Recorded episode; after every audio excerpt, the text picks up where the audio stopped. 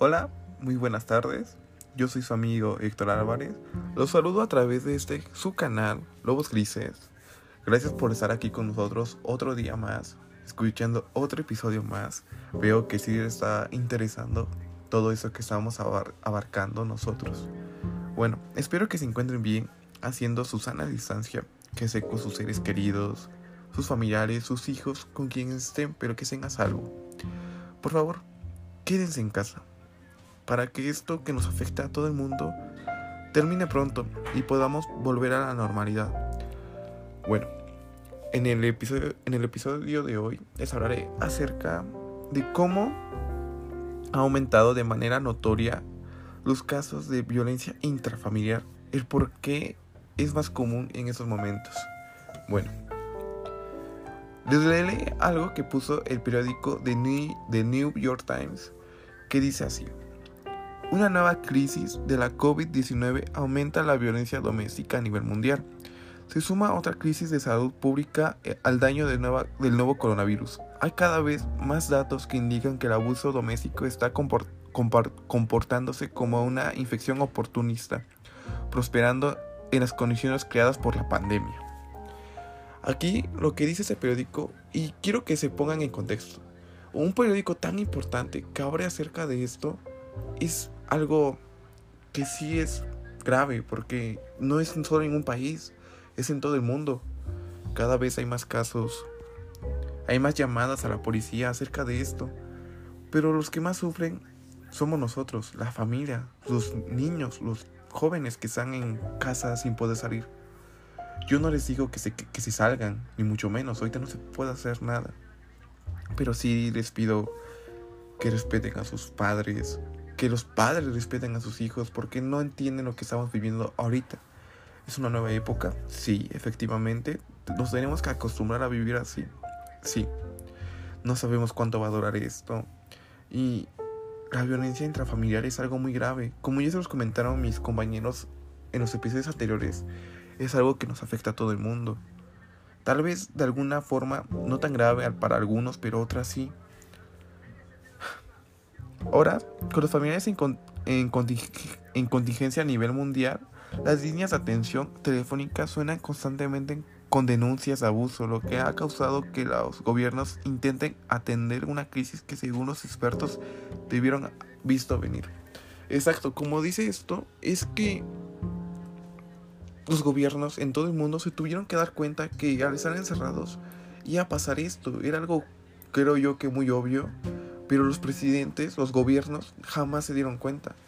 No pusieron atención a esto. Y, bueno, ahorita estamos pasando en esa situación que prácticamente es, es terrorífica. Porque son los jóvenes los que sufren, todos en general.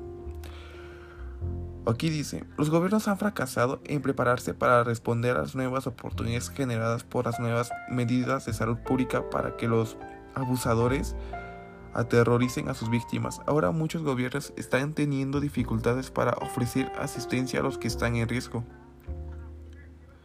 Bueno, ¿qué les puedo decir acerca?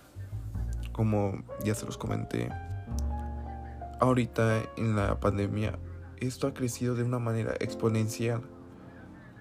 Hay muchos que no lo quieren ver así. Nuestro propio presidente aquí en México Andrés Manuel López Obrador dice que es una broma, que no, ha aumentado. Y, yo me pregunto, ¿ese es el presidente que en verdad queremos? ¿Que nos oculte la verdad? Hay evidencias, hay fotos, hay videos, hay de todo. Pero no, no, no lo quiere ver el presidente. No sé si para quedar bien con todo el mundo. Pero es algo que a mí en lo personal no me parece justo. Porque nos está ocultando cosas a, la, a los ciudadanos yo les contaré acerca de cómo yo vivo en un departamento. Sí, y hay muchos chavos, niños aquí donde yo estoy. Y se escuchan muchas cosas. Llego de, de. Llego de. Bueno, más bien. Estoy aquí, me levanto. Como un día cualquiera. Y escucho nada más como una señora le grita a su hija que se ponga a trabajar. Que se ponga a hacer algo porque no la quiere tener aquí de huevona. Son cosas que a mí en lo personal me molestan, porque si es una chava, no entiende la señora que no, no es que no hagamos nada, sino es que no podemos hacerlo. Ahorita estudiando, ya sea en la escuela que estés, nos están dejando actividades en casa, algo que en lo personal no me ha gustado porque no es lo mismo ir a la escuela que tomar clases en, en línea, en internet, porque no se aprende de la misma forma. Esta violencia intrafamiliar, ya sea por gritos, porque en ese caso la señora le está reclamando a su hija que no hace nada. Y luego se escuchan como que tiran cosas. Yo me pregunto qué, qué estará pasando adentro porque yo no, yo no me puedo meter a hacer nada. No podemos hacer nada nosotros. No somos nadie para, para hacer eso. Pero son cosas que la señora no entiende. Que hoy en día los jóvenes estamos aprendiendo a trabajar en línea algo que pues no estábamos acostumbrados y nos tenemos que adaptar muy rápido a esas circunstancias porque nadie sabe cómo hacerlo. Y luego por vernos en la laptop, en el celular, haciendo cosas, nuestros padres no saben que en realidad estamos haciendo trabajos en línea, cosas que, que pues no, antes no era tan común y ahorita es la única forma en la que los maestros nos evalúan. Yo siento que es una forma de violencia, sí, porque nuestros propios padres no nos creen, nos insultan y luego hasta nos pueden pegar. La violencia intrafamiliar ha crecido exponencialmente en México y en todo el mundo. Los periódicos importantes hablan acerca de esto. Yo solo se los quiero comentar. Mi punto de vista. Es algo grave, sí, porque sufren los niños. En otros episodios anteriores les han comentado los tipos de violencia doméstica que hay, la intrafamiliar, ya es por asexual, por todo lo que sea. Pero también indagando más por el internet puede captar cómo, cómo sufren los niños, jóvenes, hasta adultos en este tipo de violencia. Los que siendo yo que son los más perjudicados aquí son los niños y los jóvenes. Porque leyendo me di cuenta que los jóvenes, al no poder hacer nada, al rebelarse con sus padres, sufren presión. Tienen presión tras presión, perdón. Porque ellos quieren hacer sus tareas, quieren acabarlas pronto. Porque les pongamos un ejemplo. Nosotros tenemos 10 maestros. De esos 10 maestros, los 10 dejan tarea. Y puede ser que unos no coincidan, pero luego sí, eso me ha pasado. Que para el, es un decir, para el 10 de mayo necesito la tarea de TAP, matemáticas, inglés, a computadora, cinco páginas, de lo que sea, y nosotros no sabíamos cómo hacerlo, y tenemos tareas que hacer. Y los jóvenes tienen esa presión. ¿Y qué hacen? Tanta presión. Luego que en su propia casa, sus familiares, sus padres, sus hermanos, donde estén, les insulten, les peguen. Es algo feo. He leído que hay casos que hasta se han suicidado. Yo les comento esto a ustedes como padres, si es que nos están escuchando. ¿Ustedes quieren que su hijo se suicide? Yo se los dejo ahí, que piensen sobre todo eso, que razonen qué es lo, qué es lo correcto para ustedes, que piensen sobre todo en su propia familia. Esto ha sido todo por este capítulo, este episodio, perdón. Los espero en el, en el próximo.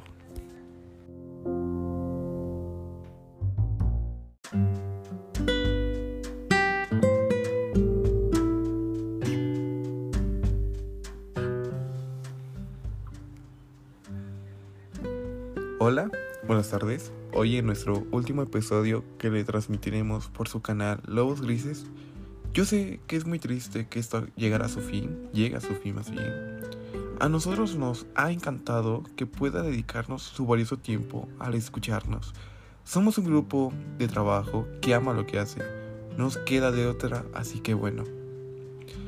Yo soy Héctor Álvarez y acompáñame a este último episodio de nuestro programa. En esta serie de episodios a mis compañeros de trabajo les han hablado con claridad qué es esto del COVID-19. Pero sobre todo, nosotros nos enfocamos en la violencia intrafamiliar y nosotros como equipo de trabajo creemos que con esta serie de podcasts vean la realidad que estamos viviendo, que vean cómo nos ha afectado estar en cuarentena. Como ya anteriormente mis compañeros hablaron de temas como ¿qué es el COVID-19? ¿Cuáles son los síntomas de alguna de, alguien que tiene el virus? ¿Qué es la violencia? Tipos de violencia. entre muchas cosas más, son los temas que mis compañeros ya les han hablado. Pero bueno, tal vez nadie lo ha razonado de la mejor forma, lo que nos ha provocado estar en cuarentena. Pero pasar ese tiempo con nuestra familia ha sido lindo, ha sido maravilloso. Hemos convivido más de lo que hemos pensado. Nadie hace cinco años, más bien, nadie hace dos meses pensaba esto que iba a pasar. Ha sido muy lindo. Hemos hecho cosas que nunca antes hacíamos. Jugar juegos de mesa, hablar con nuestros padres, hermanos o con nuestra pareja. Porque antes era muy difícil que pasara. Los niños se van a la escuela temprano, el papá debe trabajar todo el día y nunca ve a sus hijos. Y, esto, y en esos momentos son para aprovecharlos al máximo. Son para estar en familia. Retomando puntos anteriores, hay que recordar que la violencia intrafamiliar es el maltrato que define como un conjunto de actos que atenta contra la integridad física, psicológica, social y o económica. De algún, de algún miembro de la familia, normalmente las víctimas de la violencia intrafamiliar suelen ser los niños y las mujeres. Son como que las más vulnerables. Pero algo que yo como ciudadano me he dado cuenta es que la violencia intrafamiliar se da más en los niños. Y les diré por qué. Tengo una vecina, no diré su nombre por, para, por respeto, claro, que antes, mi vecina, que antes de la cuarentena, hablábamos, luego ella llegaba, porque vivo en un apartamento, ella pues luego chocábamos en la misma hora de llegada y ya pues le abría la puerta, cosas así para entrar al edificio. Y me comentaba de cómo iba a la escuela. Es una niña sumamente linda, muy aplicada y por lo que veo le gusta mucho la escuela. Pero cuando pasó esto de la cuarentena ya ya es muy difícil verla porque no podemos salir. Pero ya no la escucho. Escucho solo gritos. Como en el episodio anterior les comenté, esa era mi vecina. La que antes tenía una sonrisa en su cara ahorita ya no la tiene, perdió ese brillo. Antes ella estaba casi todo el día sola en su casa, pero ahora con la cuarentena ha sido todo lo contrario.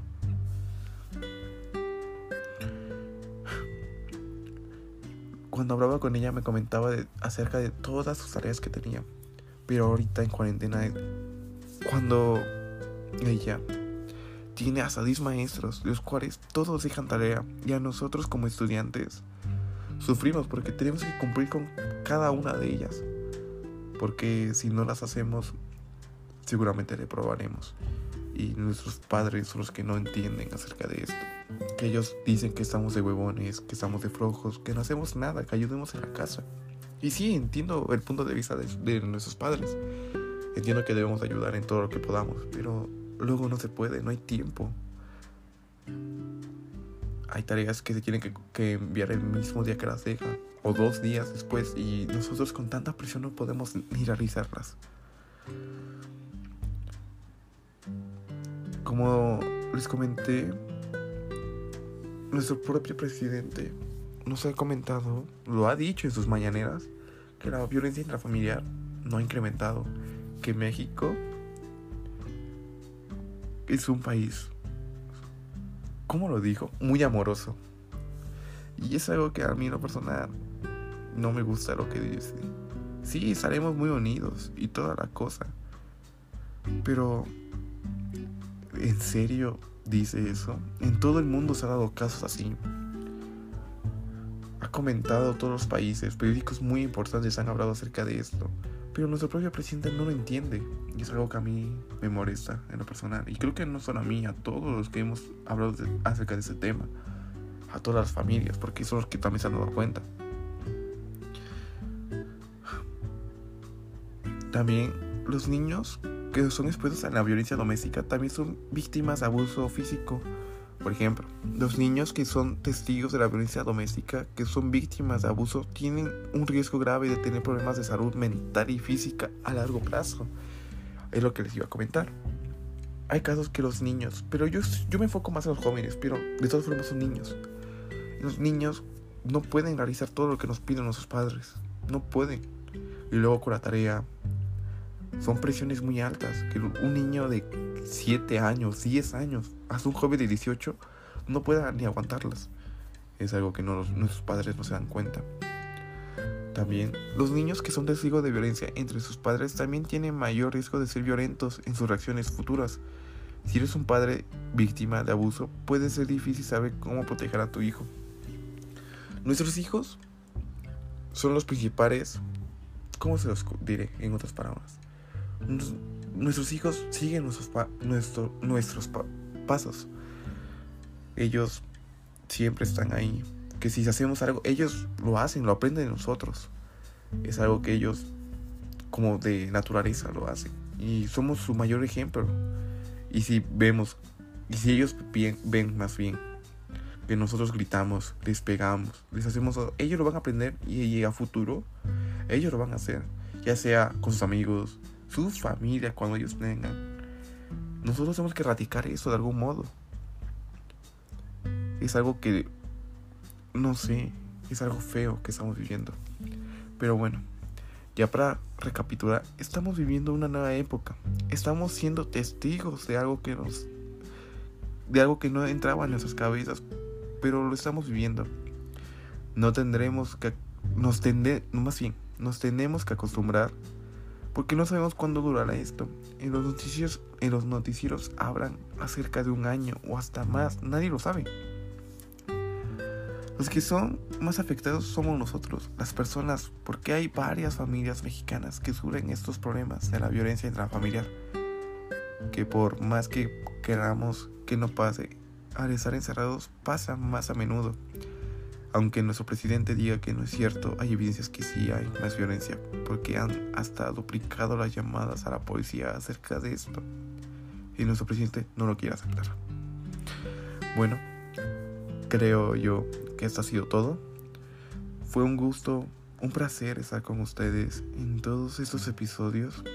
Les agradezco que nos regalarán de su tiempo al escucharnos nosotros somos un grupo de amigos que les gusta realizar lo que hacen y con todo, y con todo gusto lo hicieron.